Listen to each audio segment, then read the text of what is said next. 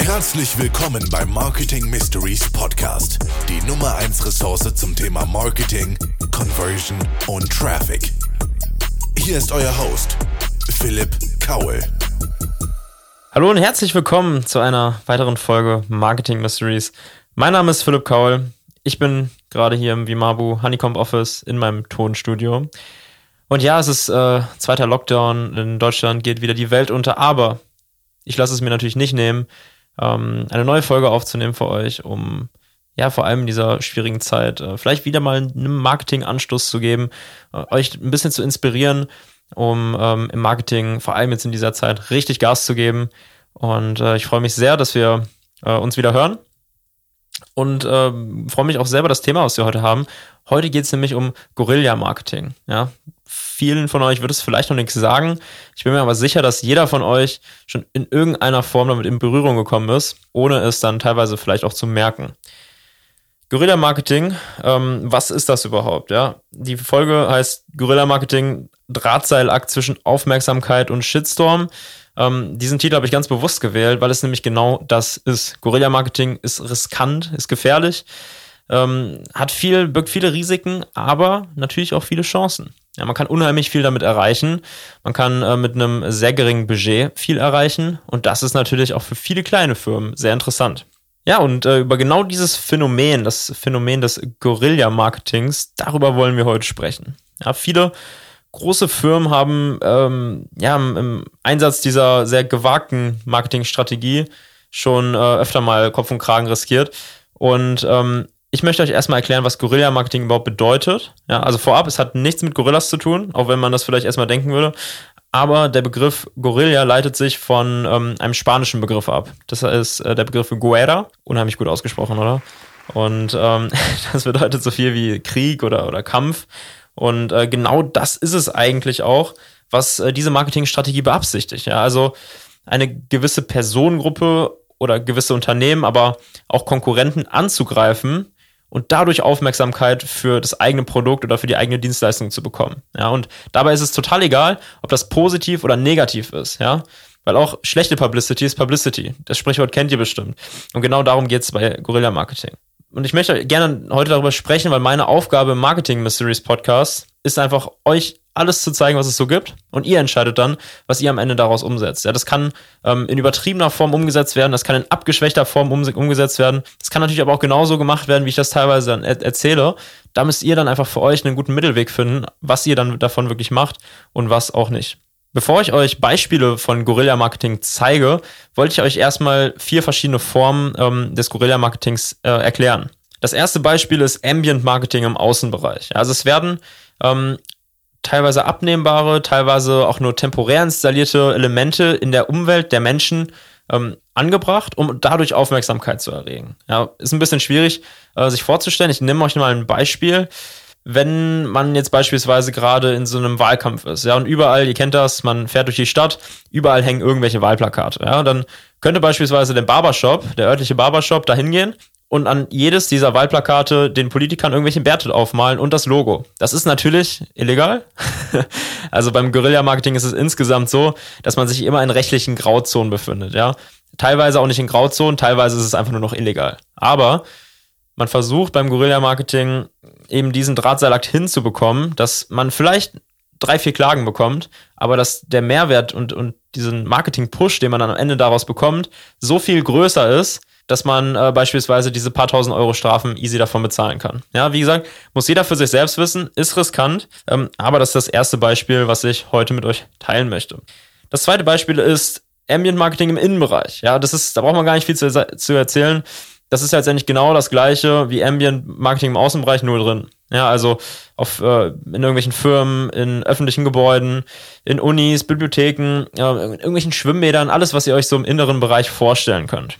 Das dritte Beispiel ist Ambush Marketing. Ja, also Konzerte oder, oder Sportveranstaltungen, ähm, die auf besonders krasse Art und Weise gestört werden. Ja, beispielsweise durch einen ähm, Flitzer, der übers Spielfeld läuft und ein T-Shirt von irgendeiner Marke hält. Oder stellt euch vor, ihr sitzt beim Super Bowl, äh, bei dem ähm, Football, größten Footballturnier weltweit Und ähm, da kommen auf einmal auf kleinen, mit kleinen Fallschirmen irgendwelche kleinen Müsli-Riegel, die aufs Spielfeld und auf die Tribünen runterkommen, ähm, als Werbung eines Müsli-Riegel-Herstellers. Ja, das sind alles so kleine Dinge, die natürlich total verboten sind, die meistens dann auch nicht abgesprochen sind, aber die natürlich einen krassen Effekt haben.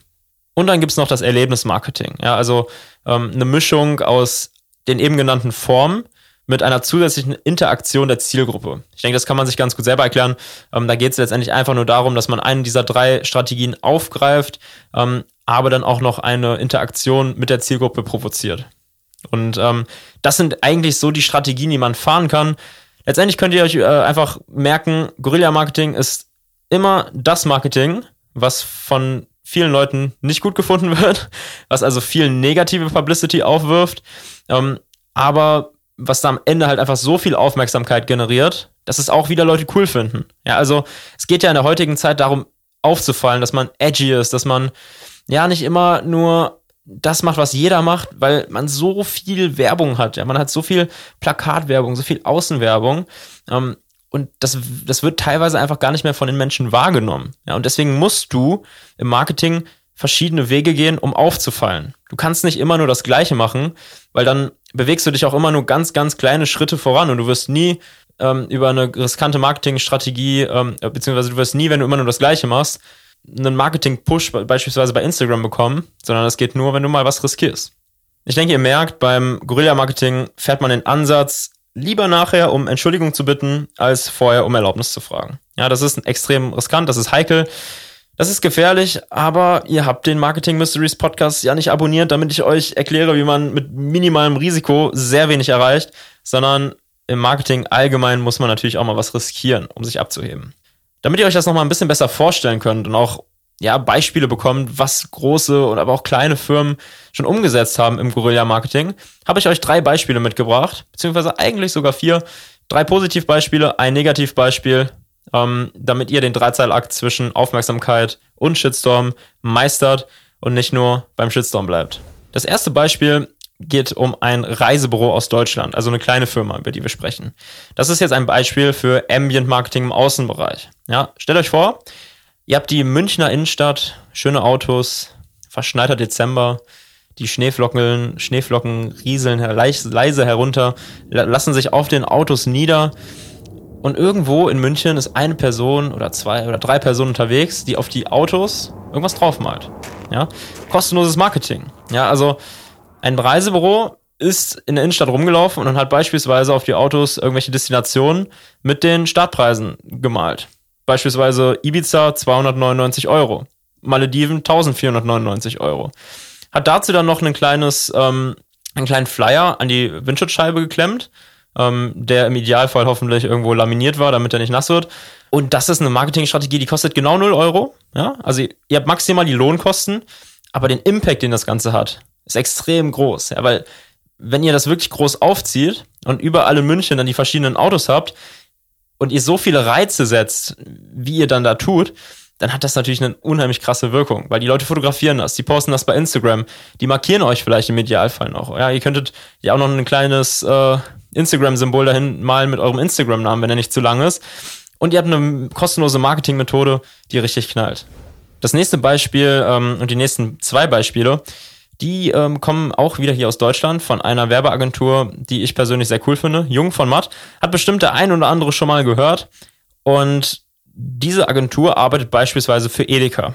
Und Edeka hat gedacht, wir machen zum Muttertag mal eine Kampagne, die auch ein bisschen gewagter ist. Und zwar hat Edeka ein Video produzieren lassen von Jung von Matt, in dem ähm, Väter in den unpassendsten Augenblicken des Lebens gezeigt werden. Ja? Natürlich, äh, ich war jetzt auch letztens, äh, das war letzte Woche, habe ich mal für einen Kumpel ähm, auf äh, seinen kleinen Sohn aufgepasst und war mit dem im Zoo, habe da ein bisschen mit dem äh, die Tiere angeschaut und dem einfach mal den Zoo gezeigt und war da drei, vier Stunden unterwegs und habe gemerkt, okay, ein Kind zu haben ist cool, ja, ich bin selber jetzt kein Vater. Ein Kind zu haben ist cool, aber es ist natürlich auch unheimlich viel Arbeit, unheimlich viel Verantwortung und natürlich sehr anstrengend. Und dass man da als Vater auch mal an die Grenzen kommen kann, kann ich absolut verstehen. Und Edeka hat gedacht, okay, wir nehmen den Muttertag als Anlass, um einfach mal die Väter zu bashen. Eigentlich eine coole Idee. Ähm, ist insgesamt, glaube ich, ein bisschen nach hinten losgegangen. hat aber trotzdem noch eine recht große Außenwirkung gehabt, weil das unheimlich viele Menschen gesehen hat, haben, ja. Das Video, äh, was da produziert wurde, hat über, also hat Millionen von Aufrufen. Ich habe gerade nochmal geschaut, knapp 70.000 Dislikes, nur 10.000 Likes. Und da merkt ihr natürlich, in welche Richtung diese Form von Marketing geht. Was hat Edeka genau gemacht? Edeka hat, wie gesagt, die Väter in den unpassendsten Augenblicken gezeigt, beispielsweise wie der Vater gerade die Haare von dem Mädchen ähm, am, am Kämmen ist und am äh, Stylen ist.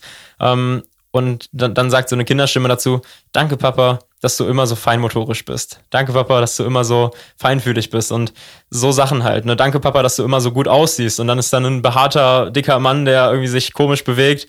Ähm, und ganz am Ende dann eine Situation, wo das Kind dann sagt, danke, danke, dass du nicht Mama bist oder sowas in der Art.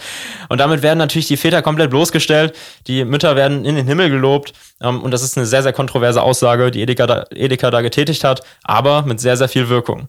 Das nächste Beispiel, wie angekündigt, auch von der Agentur Jung von Matt, diesmal zusammen mit der Sparkasse, um die Funktion Quid vorzustellen. Ja? Quid macht letztendlich ähm, es ist eine Funktion der Sparkasse, in, in, mit der man äh, zwischen Sparkassenkunden, beispielsweise mit Freunden oder Familie, ähm, so Kleinbeträge hin und her schicken kann, ohne Gebühren. Ja? Also 10 Euro beispielsweise für das Weihnachtsgeschenk, 15 Euro mal fürs Feiern gehen. Und diese Funktion wollte die Sparkasse mehr bewerben. Und ähm, die Agentur ist also auf ähm, einen äh, Instagrammer aufmerksam geworden, der heißt Der Bote. Ähm, und der ist so ein bisschen anders als alle anderen Instagramer. Ja, schaut euch gerne mal das Profil an, super, super lustig. Und die haben über mehrere Wochen die kompletten Influencer in Deutschland aufs Korn genommen, ja, und haben die ähm, Posts dieser Influencer nachgestellt. Ihr habt bestimmt auch schon mal Werbung bekommen von einem Influencer, die dermaßen unauthentisch war. Und genau das hat ähm, die Sparkasse als Anlass genommen, ja. Der Bote hat also diese Posts in komplett übertriebener Art nachgestellt und war dabei halt so wenig subtil wie auch nur möglich, ja. Und das mit Erfolg. Die Kampagne ist total viral gegangen. Ähm, vielleicht habt ihr davon auch was mitbekommen. Ähm, kleines Beispiel.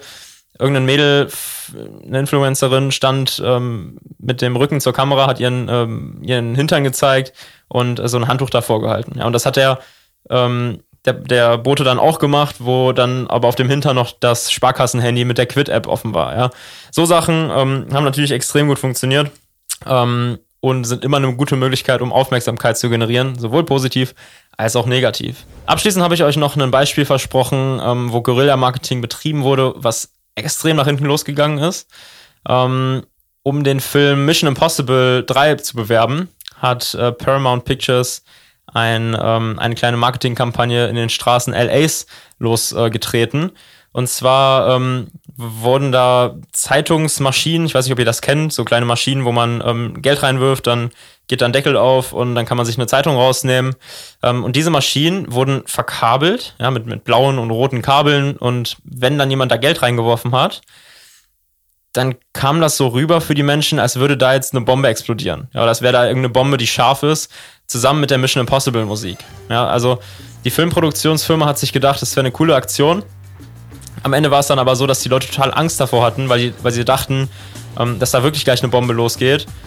Und das Ganze ist sogar so weit gegangen, dass an einer Zeitungsstation sogar versucht wurde, diese Bombe zu entschärfen. Ja, also es ist komplett nach hinten losgegangen. Deswegen abschließend den Tipp. Schaut, dass ihr ruhig mal ein bisschen was probiert, dass ihr ja auch mal ein bisschen edgy seid, ein bisschen ähm, riskant arbeitet, dass ihr vielleicht auch mal in Kauf nehmt, jemanden auf die Füße zu treten, einer gewissen Personengruppe auf die Füße zu treten, aber bleibt natürlich irgendwo immer fair, bleibt, werdet nicht beleidigend, macht gerne mal einen Spaß auf die Kosten anderer, aber nehmt euch dann vor allem in dieser gesamten Firmenkommunikation selber auch nicht zu ernst, weil nur dann wirkt das sympathisch. Probiert Guerilla-Marketing aus, ähm, in abgeschwächter Form, haut voll auf die Kacke, wie ihr das für richtig haltet.